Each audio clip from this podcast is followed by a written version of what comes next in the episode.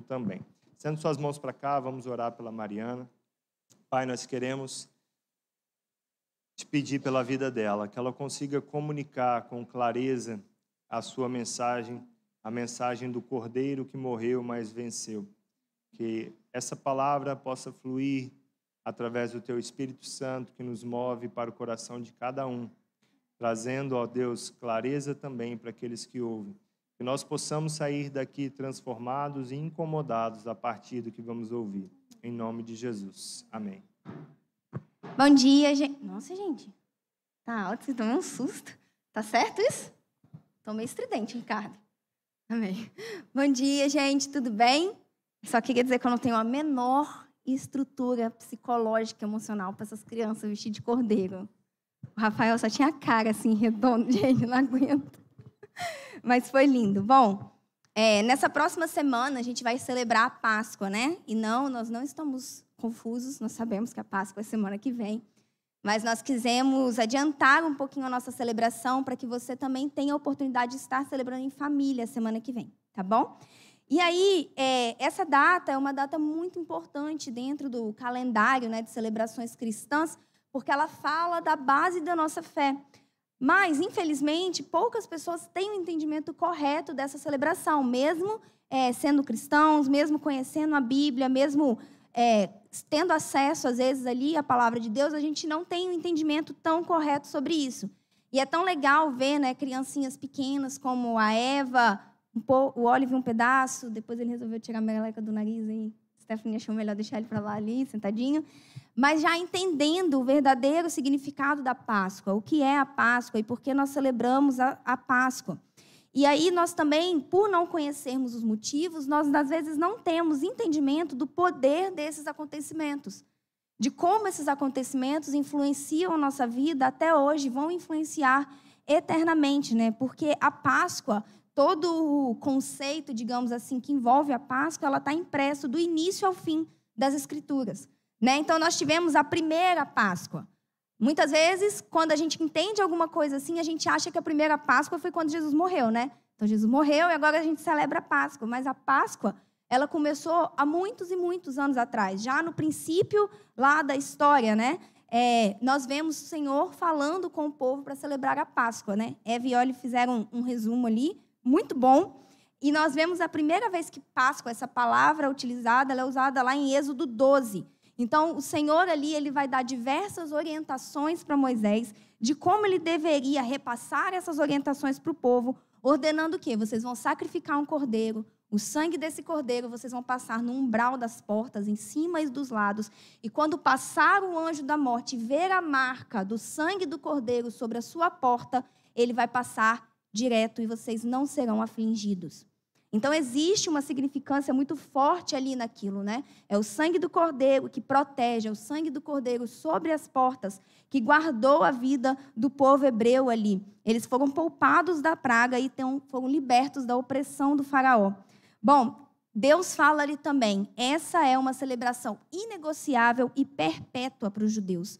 Os judeus até hoje celebram a Páscoa naqueles moldes lá do Antigo Testamento. Deus ele dá-lhe várias orientações a respeito do pão sem fermento, das ervas amargas.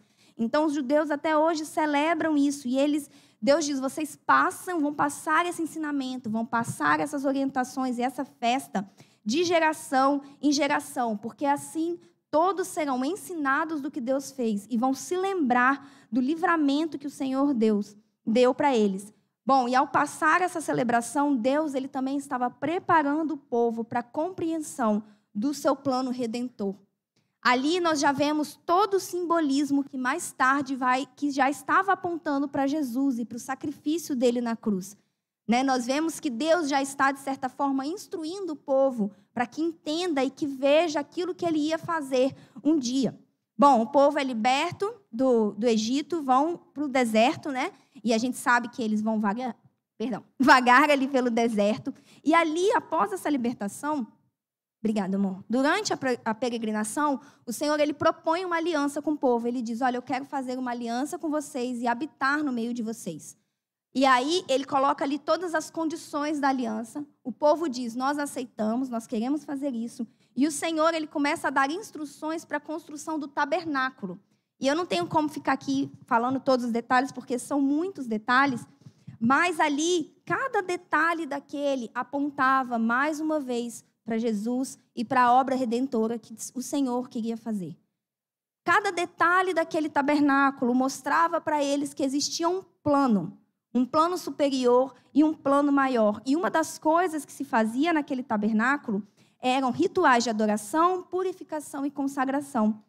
Quando o povo acaba de erguer o tabernáculo com todos os detalhes, gente, quem aqui já leu, confessa, e ficou com sono? Porque tem lá, medida tanto por tanto de tal pano, de tal cor. Só eu que vou confessar esse pecado aqui? Não, então... Ah, tá, obrigada. Que é mentira, vocês sabem, né? Que vocês falaram que não foi, é mentira. Mas então, ele dá vários detalhes. Tô certa, não tô, Anderson? Ele dá vários detalhes ali, porque os detalhes importavam para o Senhor porque eles queriam sempre dizer algo, eles comunicavam algo. E aí, depois que o povo ergue o tabernáculo pela primeira vez, a Bíblia diz que a presença de Deus enche o tabernáculo e ela se torna visível ali, através né, da nuvem, da fumaça. Então, eles podem perceber: olha, agora que vocês fizeram a aliança e eu tenho um lugar para habitar no meio de vocês, eu habito no meio de vocês. Isso era muito poderoso, porque eles pensa que eles viveram tantos anos no Egito com a ideia de um Deus que estava longe. E agora o Senhor habita no nosso meio. E aí, é, um desses rituais era também o sacrifício de um cordeiro. Uma vez por ano, o sumo sacerdote, que era o homem separado para aquele serviço, ele fazia um ritual específico que era para expiação dos pecados do povo. E aí, novamente, extremamente detalhado, cheio de pequenos passos e detalhes que apontavam. E mais uma vez, o Senhor está ali mostrando para eles um tipo, uma tipologia, uma mensagem. Olha, o pecado ele vai ser perdoado através do derramamento de sangue de um cordeiro imaculado. Então esse cordeiro ele não podia ter defeitos, ele não podia ter manchas. E aí, uma vez por ano, o sacerdote fazia esse sacrifício, fazia esse ritual pela expiação dos pecados do povo. E é engraçado porque o templo ele tinha vários compartimentos. E tinha um compartimento, vocês vão entender mais para frente por que, que isso é importante. Tinha um compartimento que chamava o Santo dos Santos, ou Santíssimo Lugar, que ali dentro só entrava o sumo sacerdote apenas uma vez por ano, depois de cumprir um rigoroso ritual de purificação. Porque ali naquele lugar estava a arca da aliança, era realmente a presença manifesta de Deus estava ali. E só ele podia entrar ali com esse sacrifício para fazer expiação. E existia um véu bem grosso que separava esse lugar específico de todos os outros lugares. Amém? Grava isso porque a gente vai, vai ser importante para a gente entender outras coisas. Bom, anos e anos se passaram e nós vemos Jesus surgir é, de forma humana na história, né? Porque a Bíblia é clara em dizer, João, é, é uma das minhas passagens favoritas, é João 1, que João começa a dizer: no princípio era o Verbo, e o Verbo estava com Deus, e o Verbo era Deus. Ou seja, Jesus estava com Deus em todo momento. Né? E aí João diz: Mas o Verbo se fez carne e habitou entre nós. É uma das minhas passagens preferidas. Eu amo João 1. Mas Jesus ele vai se manifestar de forma humana aqui na terra. E nós podemos observar que antes dessa manifestação, Deus, como eu disse, já vem mostrando para o povo a necessidade de um sacrifício puro e corruptível para remissão de pecados. Porque o pecado é aquilo que nos separa de Deus. E era preciso que um preço fosse pago para que essa separação terminasse. Mas a intenção do Senhor sempre foi habitar e se relacionar com o povo. Nós vamos ver pista, as pistas da justificação da Páscoa hebraica e do tabernáculo, que depois que o povo chega, ele se torna um lugar fixo, que é o templo, né? Nós vamos ver essas pistas tanto nessa Páscoa quanto no tabernáculo e no templo, porque o plano de redenção de Deus, ele não é uma ideia nova. Sabe? Ele não aconteceu assim, Deus estava olhando o que, que eu vou fazer, o que, que eu vou fazer, ah, já sei. Não, o plano de redenção de Deus para a raça humana, ele estava presente desde o princípio. São muitos textos, eu não vou conseguir ler, porque meu marido falou que eu tenho que ser rápida hoje. É, mas Gênesis 3 Deus está falando ali tanto para o homem quanto para a mulher as consequências do pecado. E quando Deus vai falar com Eva as consequências do pecado, ele, uma das coisas que ele diz é assim: Eu porei inimizade entre a tua descendência e a descendência da serpente. Ela vai te ferir o calcanhar, mas a sua descendência vai pisar a cabeça dela. Essa descendência que Deus estava falando lá no primeiro momento depois do pecado era a vida de Jesus. Deus disse: Olha, ela, ele vai te ferir o calcanhar, mas eu já providenciei redenção. Porque por mais que ele te fira, sua descendência vai esmagar e acabar com ele de uma vez por todas. Então, o plano de redenção não é uma história nova, ele sempre esteve presente. Porque Deus, ele não é alguém sentado numa sala de controle, é, brincando de comandar o mundo. Deus está escrevendo uma história eterna. E a redenção está presente na história, porque o propósito dessa história sempre foi relacionamento entre a humanidade e seu Criador. Jesus ele nasce marcado pela missão de ser o Salvador que a humanidade tanto precisava. Então, fora todas as profecias que nós sabemos que existiam no Velho Testamento, né? Hoje o Felipe abriu o culto lendo Isaías 53.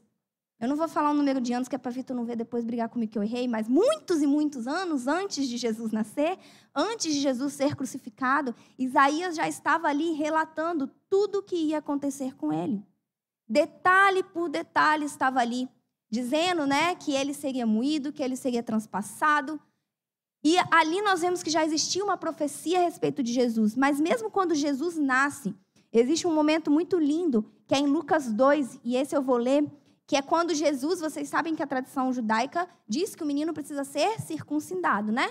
Então, no, no sétimo dia? Sétimo dia, eu acho que é.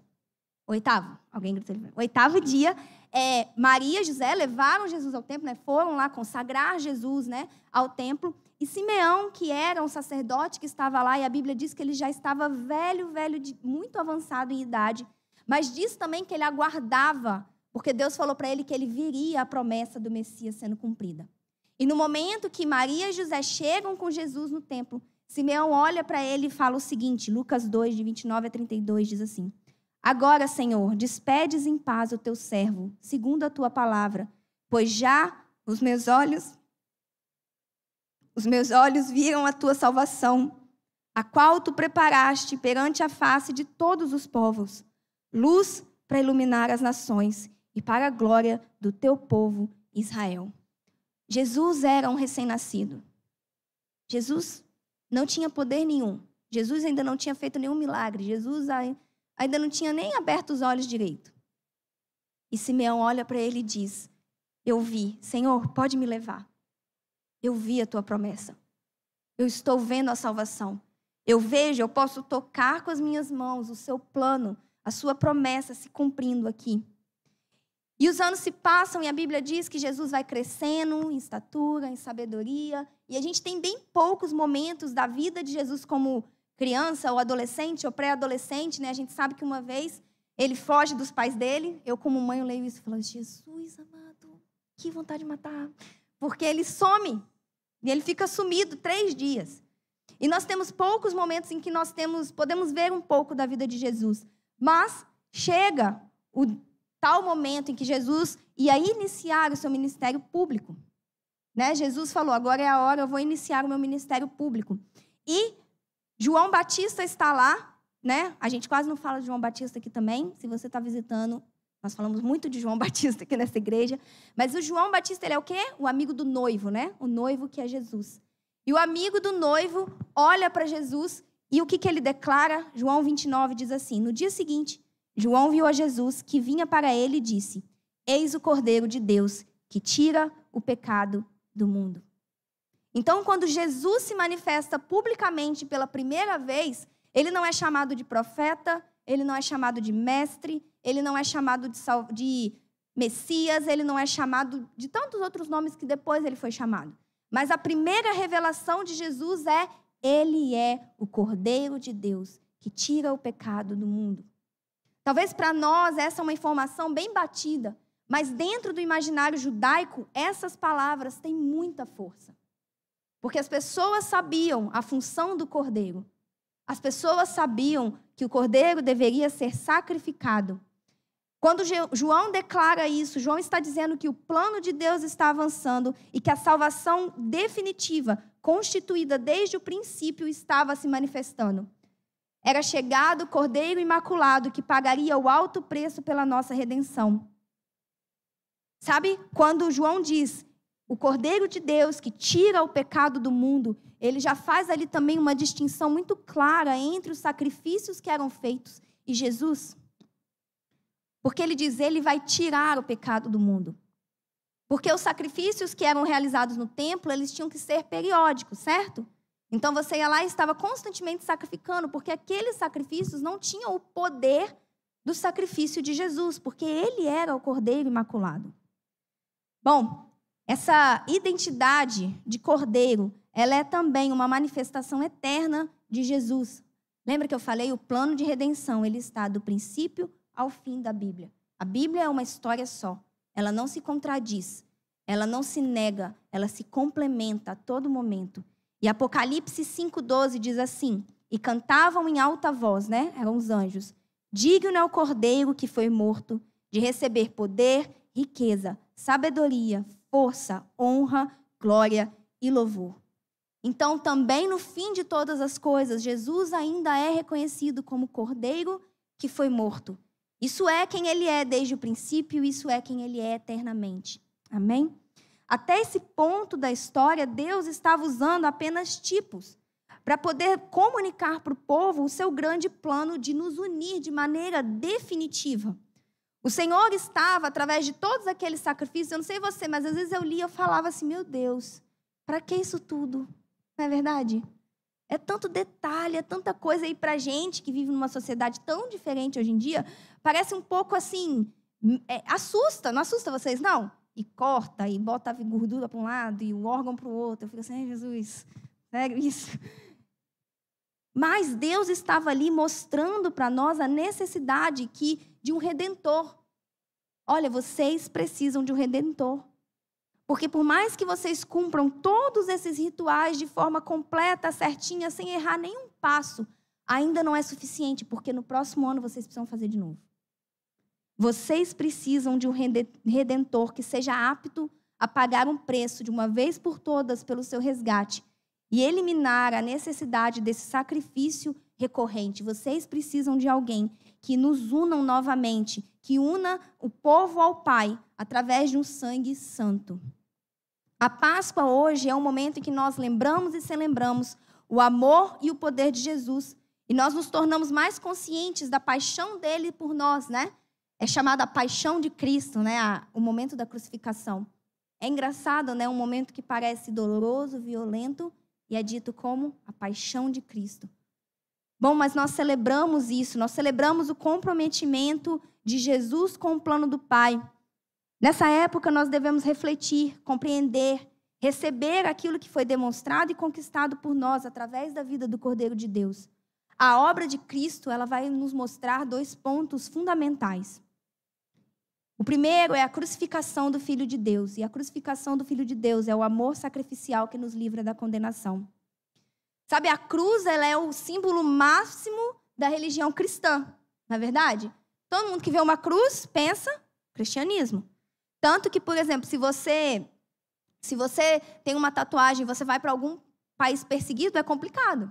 Por quê? Porque eles entendem que aquele símbolo é um símbolo da religião cristã. Ela é o ponto primordial da nossa fé. E mesmo que esse tenha sido talvez o dia mais sombrio da história, é, ele foi e é até o presente momento o dia mais revolucionário que nós tivemos. Não existiu na história nenhum dia mais marcante ou importante do que o dia da crucificação e ressurreição de Jesus. A gente podia ficar aqui, eu podia emocionar vocês lendo, né, todos aqueles aquele passo a passo, digamos assim, tudo que foi feito com Jesus é, talvez passar um filme aqui mostrando quanto Jesus sofreu e tudo que aconteceu naquele dia. E a, eu estava conversando com a Van esses dias e ela falou que a, foi a Valentina, né, Van?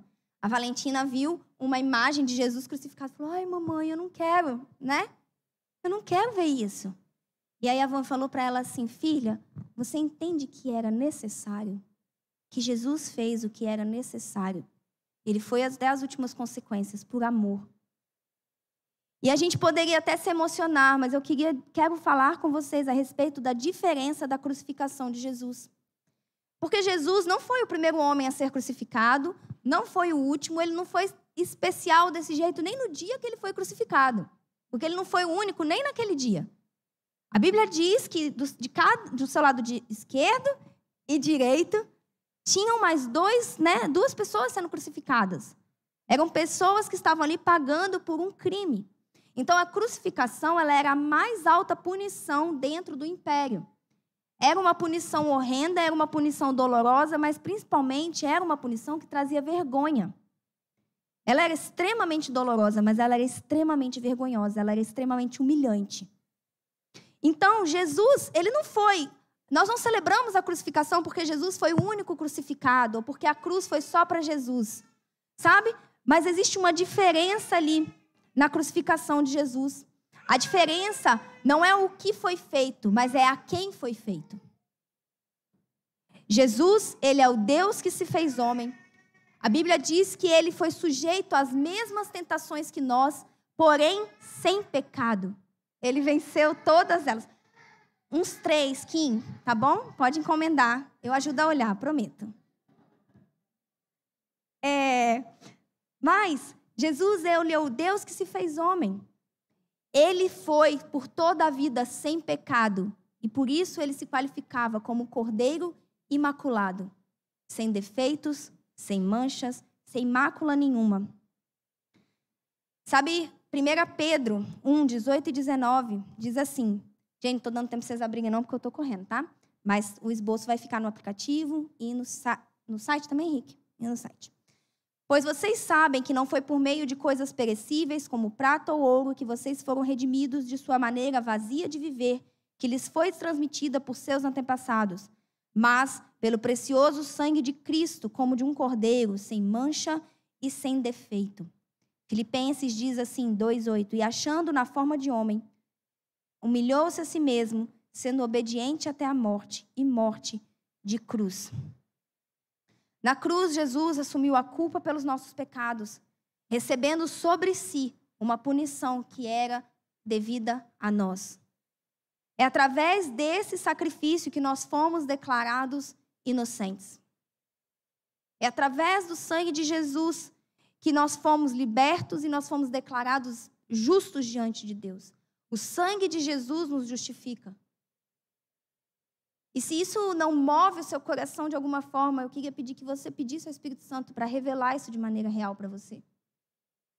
Sabe, Jesus, um homem santo, o Deus homem, o Deus que se fez homem, que estava lá no céu recebendo glória, honra, poder, ele resolveu descer à terra, assumir a natureza humana limitada, assumir aquilo, vestir a, nossa carne, passar por todas as nossas tentações resistiu a todas elas e pagou uma dívida que não era dele. Talvez a gente tenha tanta dificuldade. Se você sabe que, sei lá, alguém está devendo um dinheiro, eu acho que a sua primeira reação, raramente, é dizer assim: não, eu vou pagar, não precisa. E às vezes tirar do seu para pagar a dívida de alguém. E Jesus, ele abriu mão de toda a glória dele e pagou o pior dos castigos, passou pelo pior dos castigos, para que ele levasse de nós a nossa culpa. Tudo aquilo que recaía sobre nós, toda a condenação que nos era merecida, foi estabelecida e colocada em Jesus. 2 Coríntios 5, 21 diz: Deus tornou o pecado por nós, aquele que não tinha pecado, para que nele nos tornássemos justiça de Deus. Sem ter feito absolutamente nada, sem fazer nada mais do que reconhecer Jesus como esse Salvador, como esse caminho. Nós temos direito, dentro de todas as nossas transgressões e todas as nossas imperfeições, a chegarmos diante de Deus e Deus olhar para nós e dizer: Você é justo, santo, aceito. Isso é um amor que nós não conseguimos contabilizar, que nós não conseguimos entender, Olha, cada limitação sua, cada erro foi coberto pelo sangue de Jesus. Sabe, o, o, sacrifício de Jesus foi o único capaz de nos limpar verdadeiramente, de maneira que nós não precisamos mais sacrificar animais. A dívida da humanidade não poderia ser espiada por animais. Hebreus 10 vai dizer assim: Fomos santificados por meio do sacrifício do corpo de Jesus Cristo, oferecido uma única vez por todas. Dia após dia, todo sacerdote apresentava-se e exerce os seus deveres religiosos. Repetidamente oferece os mesmos sacrifícios que nunca podem remover os pecados. Mas quando esse sacerdote acabou de oferecer para sempre um único sacrifício pelos pecados, assentou-se à direita de Deus. Por isso que Jesus é chamado também como sumo sacerdote, porque ele ofereceu o sacrifício de uma vez por todas. Sabe, quando fazia isso, Deus ele não estava ali manifestando algum tipo de desejo sádico de punir. Ele estava exercendo, na verdade, o caráter de justo juiz. Existia uma dívida, ela precisava ser paga. E Jesus assumiu esse lugar. E aí nós temos a revelação para o mundo da grandeza do amor de Deus. Romanos 5 diz o seguinte: dificilmente haverá alguém que morra por um justo. Pelo homem bom, talvez alguém tenha coragem de morrer, mas Deus demonstra o seu amor por nós. Cristo morreu em nosso favor quando ainda éramos pecadores. Como agora fomos justificados por teu sangue, muito mais ainda seremos salvos da ira de Deus por meio dele. É aquele verso que eu nem coloquei aqui porque todo crente há mais de um ano conhece, né? João 3,16. E Deus amou o mundo de tal maneira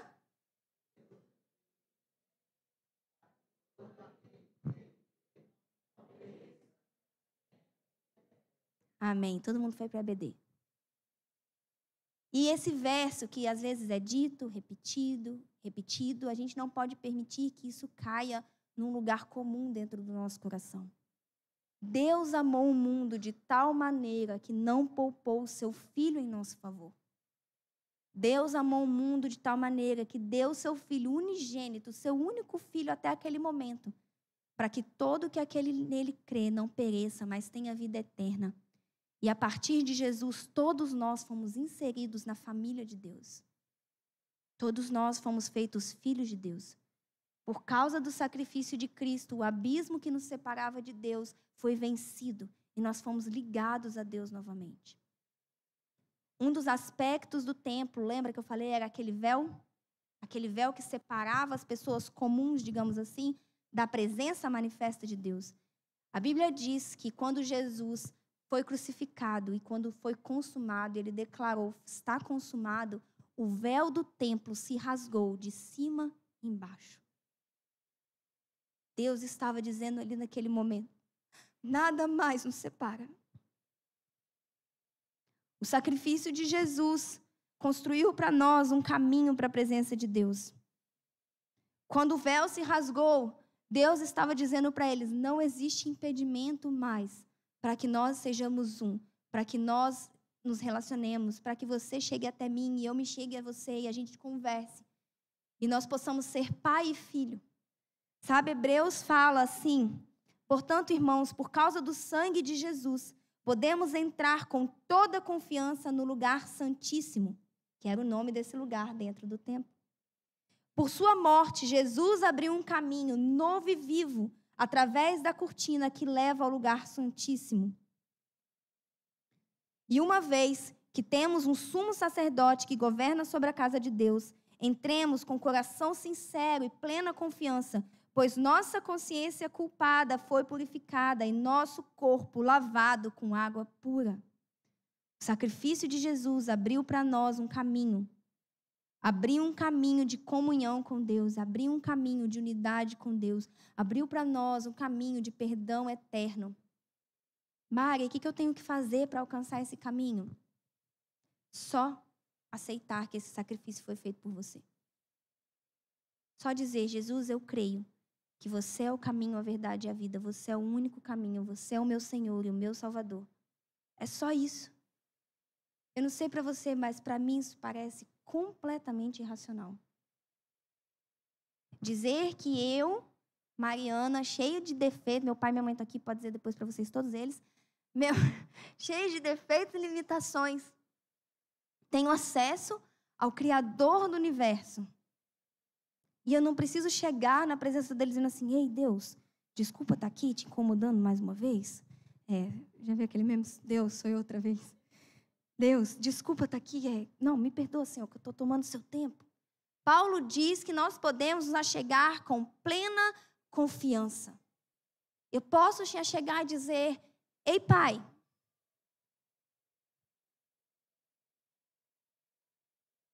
Ei, Pai. Sabe? Isso é precioso demais. É motivo para que a gente viva a nossa vida para adorar a Deus eternamente. Porque eu, eu era inimiga de Deus. E hoje eu posso chamar Ele de Pai. Eu posso dar o meu coração a Ele com plena confiança de que não é um castigo que me espera ali na esquina, mas é um amor. É o amor de Deus. A cruz é a manifestação do amor que nos traz redenção e que nos livra de toda culpa. Mas a Páscoa, ela não é apenas a lembrança do sacrifício de Cristo. Ela é uma parte. Sabe, se Jesus tivesse apenas morrido, ele poderia ter sido tido como apenas um agitador, sabe? Um Messias autoproclamado. E eu não sei se vocês sabem, isso era comum na época de Jesus. Porque os judeus, eles estavam esperando o Messias. Então, vira e mexe, aparecia um para dizer que era Jesus. Vira e mexe acontece até hoje, né, gente? Um para dizer que é Jesus. Não, eu sou o Messias.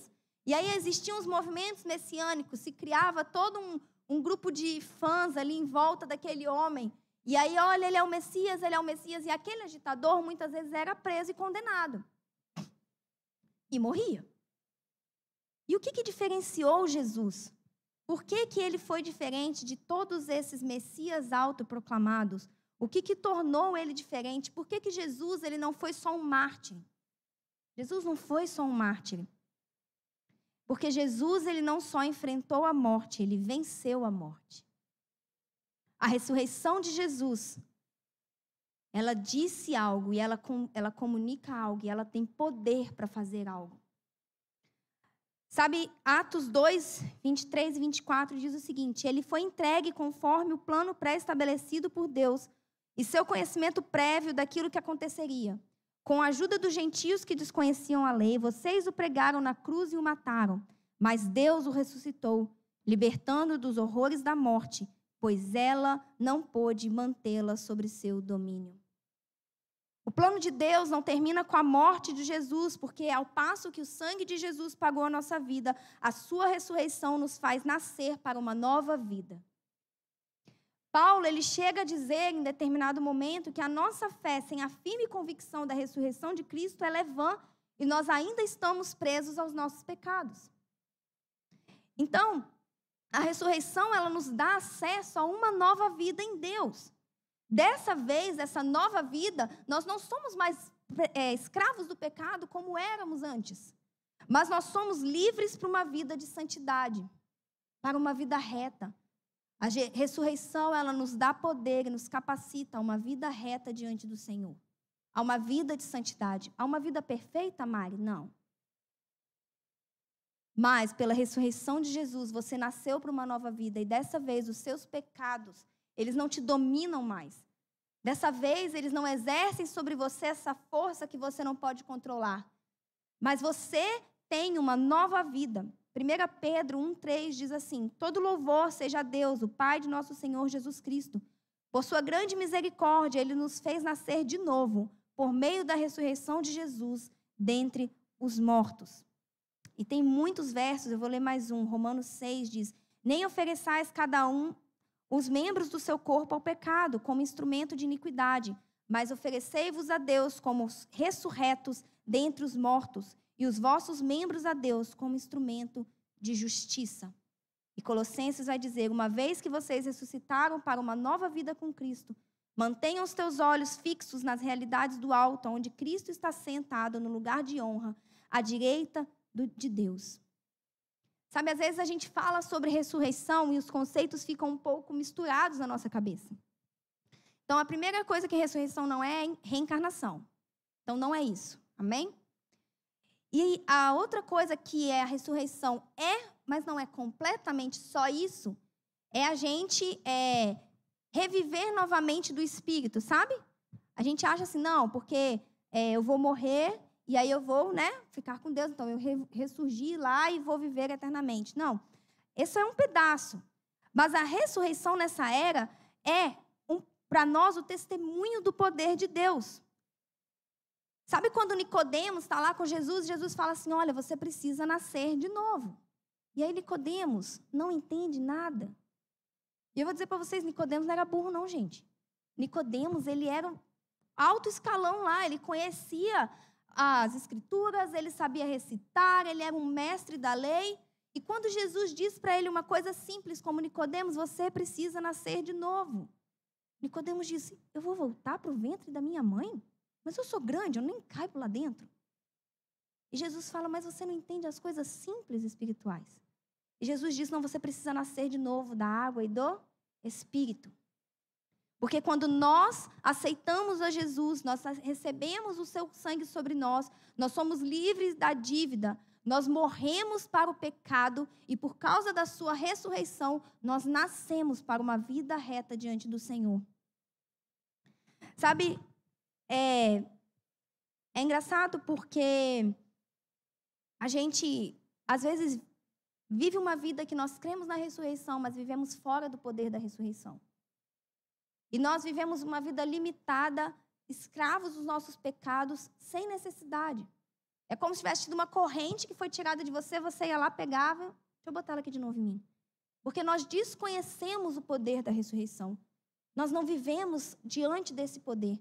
Aqui na oração do princípio, é, e eu não conversei nada disso com o Felipe, mas ele falou uma frase que é uma das minhas frases preferidas, que é uma declaração dos moravianos. Se você nunca leu a história dos moravianos, faça esse favor a você mesmo. Resumidamente, é um povo que eles se venderam como escravos, eles se doaram como escravos para ir para uma outra nação e falar de Jesus àquela nação.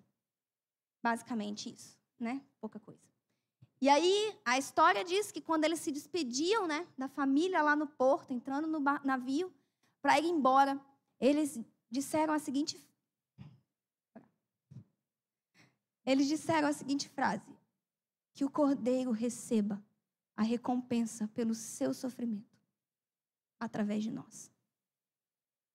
Existe uma recompensa para o sofrimento de Jesus. Às vezes a gente diz assim: ah, não tem nada que eu possa fazer para pagar o que Jesus fez por mim. Realmente, nada vai se igualar. Mas existe uma recompensa que você pode dar a Jesus pelo sacrifício dele, e essa recompensa é uma vida de acordo com a ressurreição, é uma vida de santidade. Cada vez que eu escolho santidade, cada vez que eu me alinho à palavra de Deus, cada vez que eu faço aquilo que é reto aos olhos do Senhor, eu estou dando a Jesus uma recompensa pelo seu sacrifício.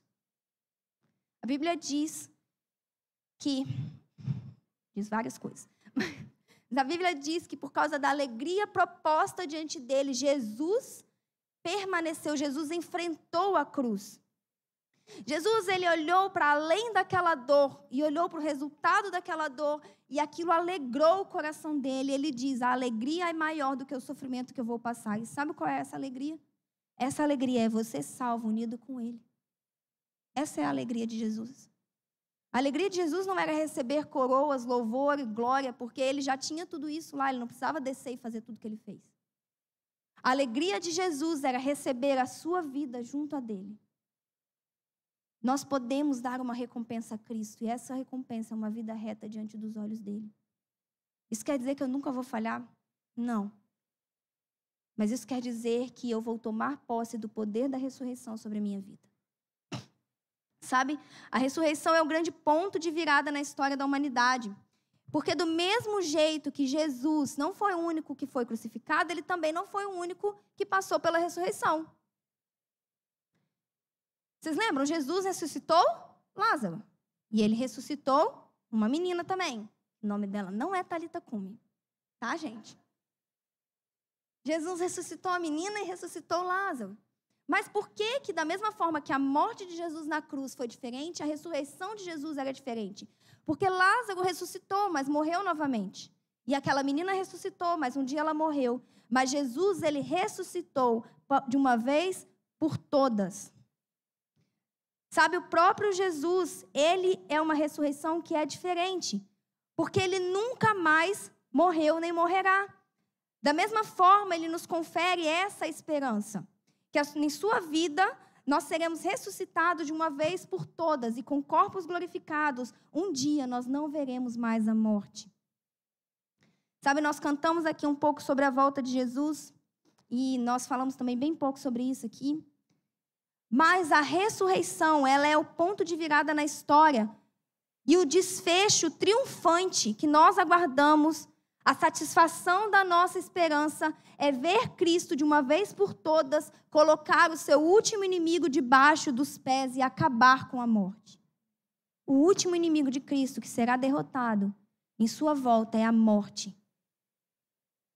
Coríntios fala assim: se a nossa esperança em Cristo se limita apenas a essa vida, somos os mais infelizes de todos os homens. Mas se de fato Cristo ressuscitou dentre os mortos, sendo Ele as premissas do que dormem, Visto que a morte veio por um homem, também por um homem veio a ressurreição dos mortos. Porque assim como em Adão todos morreram, assim também todos serão vivificados com Cristo, cada um, porém, por sua própria ordem. Cristo, as premissas, depois os que estão com Cristo na sua vinda. Então verá o fim, quando ele entregar o reino ao Deus e Pai, quando houver destruído todo o principado, toda potestade e poder, porque convém que ele reine até que haja posto todos os inimigos debaixo dos pés. O último inimigo a ser destruído é a morte. Páscoa e escatologia estão intimamente ligados, porque a memória da ressurreição não só nos possibilita uma vida que honre o sacrifício de Cristo, mas produz em nós a recompensa, a esperança de uma recompensa eterna, de ressurreição e comunhão completa com Deus. Celebrar a Páscoa é reconhecer que nós já recebemos e já posso viver uma vida de santidade, mas também eu correspondo a esse amor e firmo a esperança na vinda de Jesus. E um dia, porque ele ressuscitou, eu também vou ressuscitar. É importante que a natureza de Cristo e do seu ministério estejam bem estabelecidos em nós, porque existe um esforço secular tremendo para minimizar o papel de Cristo e para diminuir as repercussões espirituais e eternas da sua vida aqui na terra. Sabe, é, é impossível você negar hoje o Jesus histórico. É impossível. Anderson, historiador, está ali. É impossível. Não, é, não, é, não existe isso. Existiu. Jesus foi um homem que viveu na terra. Existem bastante evidências para isso. Amém? Mas as pessoas querem tirar o poder de quem ele realmente foi. E transformam Jesus o quê? Num pacifista. Ah, Jesus foi um cara legal que viveu aqui, pregou o amor.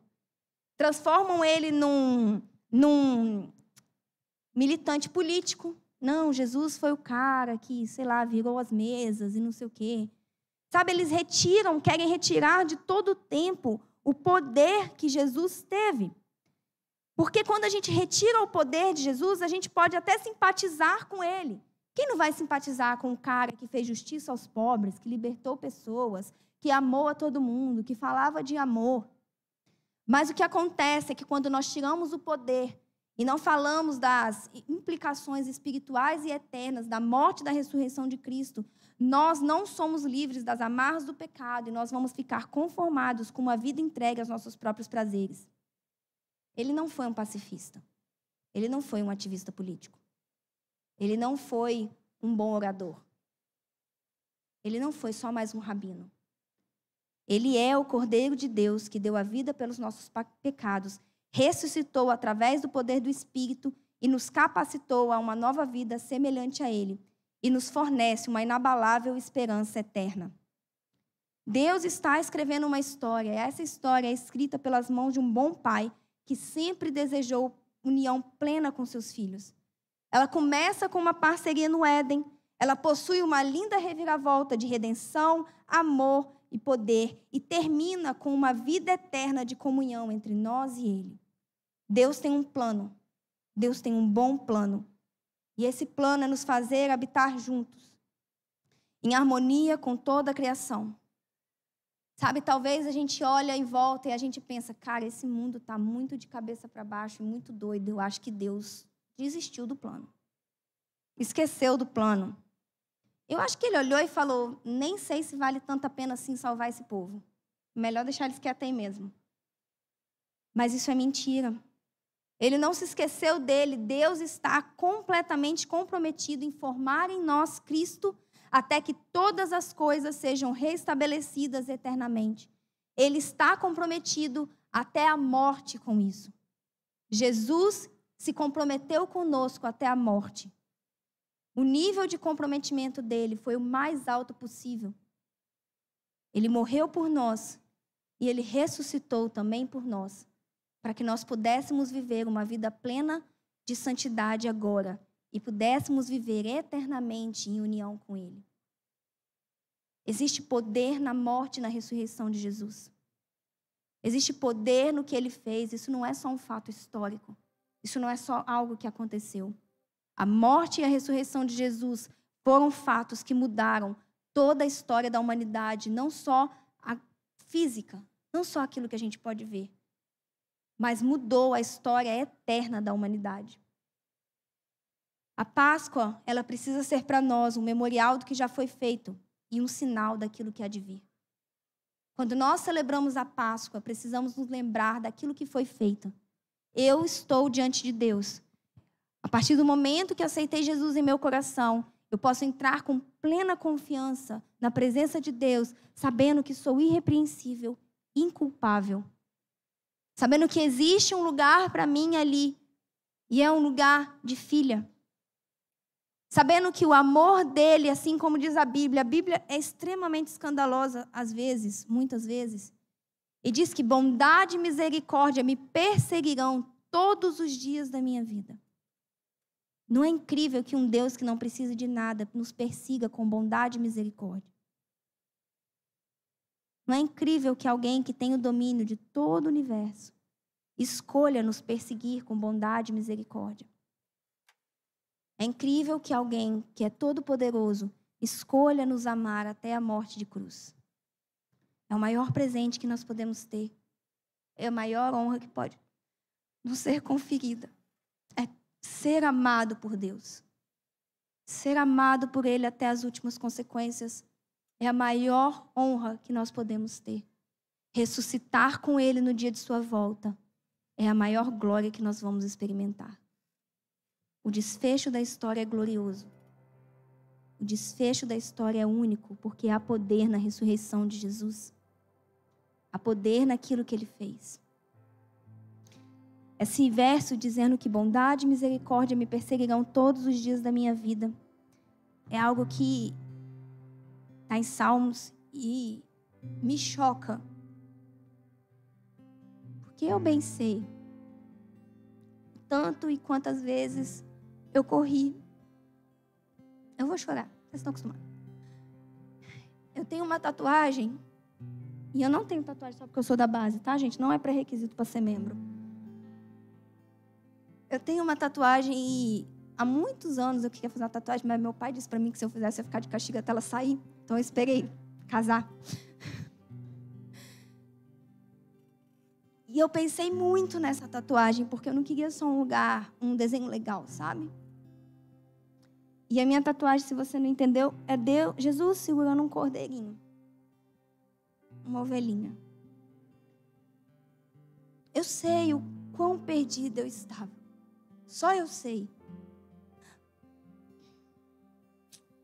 O tamanho da falta que eu tinha. Sabe, não era falta de nada, minha vida era muito boa. Mas tinha algo que só Ele podia me dar. Bondade e misericórdia me perseguirão todos os dias da minha vida. Ele me perseguiu.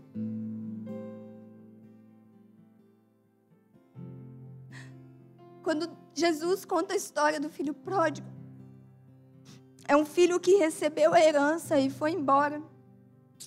E um dia a herança acaba e ele se vê completamente perdido, comendo com porcos. E aí ele diz: Olha, Cara, meu pai é rico. Eu vou para lá e vou dizer para ele: olha, eu quero ser só um servo. E a Bíblia conta, e é na mesma, no mesmo contexto que Jesus conta a história da ovelha perdida. A Bíblia conta que Jesus fala que o menino foi pelo caminho e foi dizendo, foi ensaiando o discurso, sabe? Pai, pequei contra o céu e contra você, não sou digno de ser chamado seu filho, me deixa ser seu servo. E eu imagino que o que aquele menino esperava ali naquele momento é que o pai falasse: Quem é você? Você me desonrou porque pediu a herança antes de eu morrer. Você gastou tudo de qualquer jeito. E agora você ainda vem aqui? E aquele menino, ele estava disposto a ser só um servo, sabe? A ser só um servo. Mas a Bíblia diz que quando o pai viu o menino à distância, de longe, ele se levantou e correu em direção a ele. E quando o menino começou a dizer: Pai, eu pequei contra o céu e contra você, ele falou: Ei, quieto. Gente, pega uma roupa. Meu filho precisa se vestir. Pega uma sandália, ele precisa ser calçado. Pega um anel. Ele precisa entender de novo que ele pertence a essa família. Vamos fazer uma festa. Bondade e misericórdia me perseguirão todos os dias da minha vida. Quando eu vejo esse pai, eu vejo a figura disso, de bondade e misericórdia me perseguindo todos os dias da minha vida. Deus não está só sentado no céu esperando você se tocar, que você precisa dele. O amor dele te persegue. O amor dele vai até você. O amor dele corre atrás de você. Por mais que isso possa parecer completamente invertido.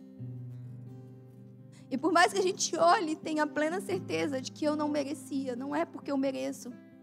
É porque esse é quem ele é. Ele é um bom pai.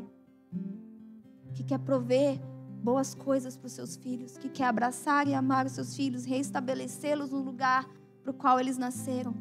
Dentro de casa. Vestido, calçado, cuidado. Sendo celebrado pelo pai. Queria te convidar a baixar sua cabeça. E a gente vai orar.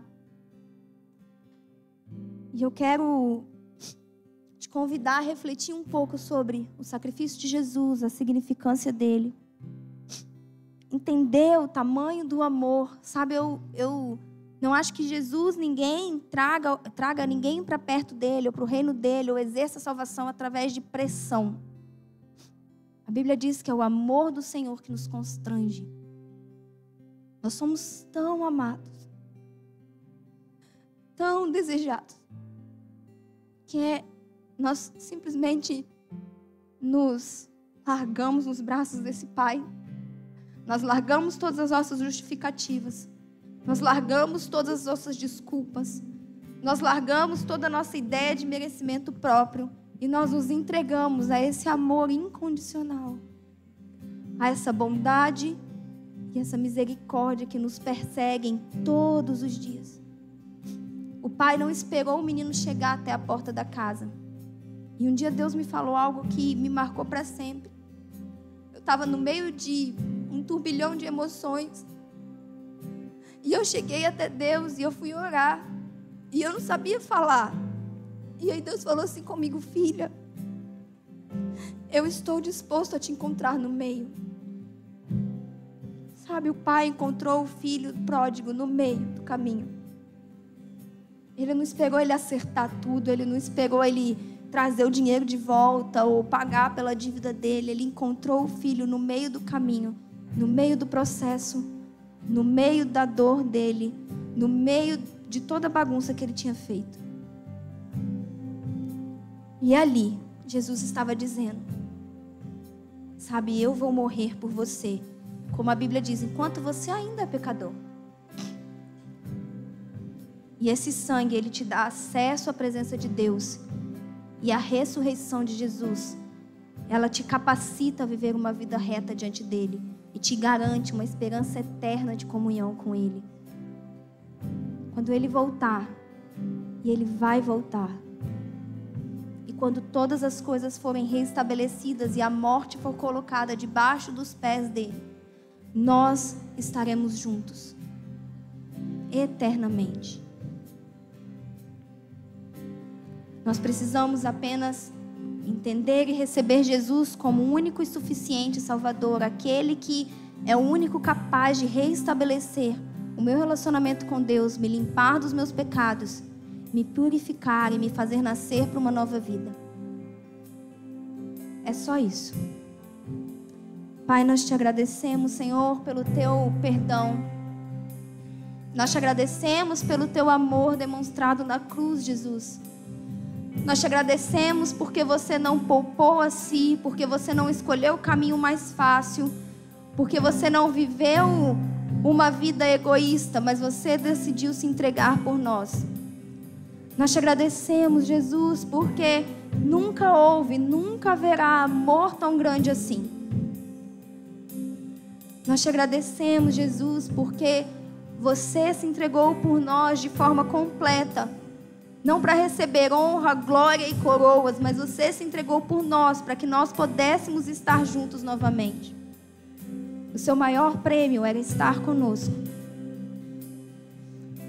É extremamente confuso para nós entender porque o Senhor fez isso, mas a gente não precisa entender. Nós queremos receber esse amor e esse sacrifício. Nós queremos nos unir a você eternamente. Nós queremos viver com o poder de uma vida ressurreta, não mais entregues aos nossos próprios prazeres, escravos dos nossos desejos, mas unidos contigo, completamente capazes de viver uma vida de santidade diante do Senhor, agradando o seu coração. Se você está aqui e você nunca tinha parado para pensar na história de Jesus assim, nunca tinha entendido o que ele tinha feito por você, aquilo que você tem direito, eu queria te convidar a fazer uma oração comigo, reconhecendo Jesus como seu Salvador, entregando a sua vida a Ele. Pode ser, não precisa ficar de pé, nem levantar a mão, nem nada disso. Mas eu queria te convidar a fazer essa oração no seu coração, dizendo: Jesus, eu te reconheço como meu único e suficiente Salvador. Eu te recebo agora como meu Senhor. Eu te peço que o teu amor me livre das minhas culpas, que o teu amor cubra os meus erros, que o teu amor possa nos unir novamente. Eu entro pelo vivo caminho trilhado pelo teu sangue, e eu recebo o poder da ressurreição e eu creio que você vai voltar e que um dia nós vamos viver eternamente unidos. Amém. Se você fez essa oração, você pode é, levantar sua mão se você quiser. Eu quero orar por você. Se não quiser, pode procurar o nosso ministério de acolhimento aqui no final. As meninas vão estar aqui. Nós queremos orar por você.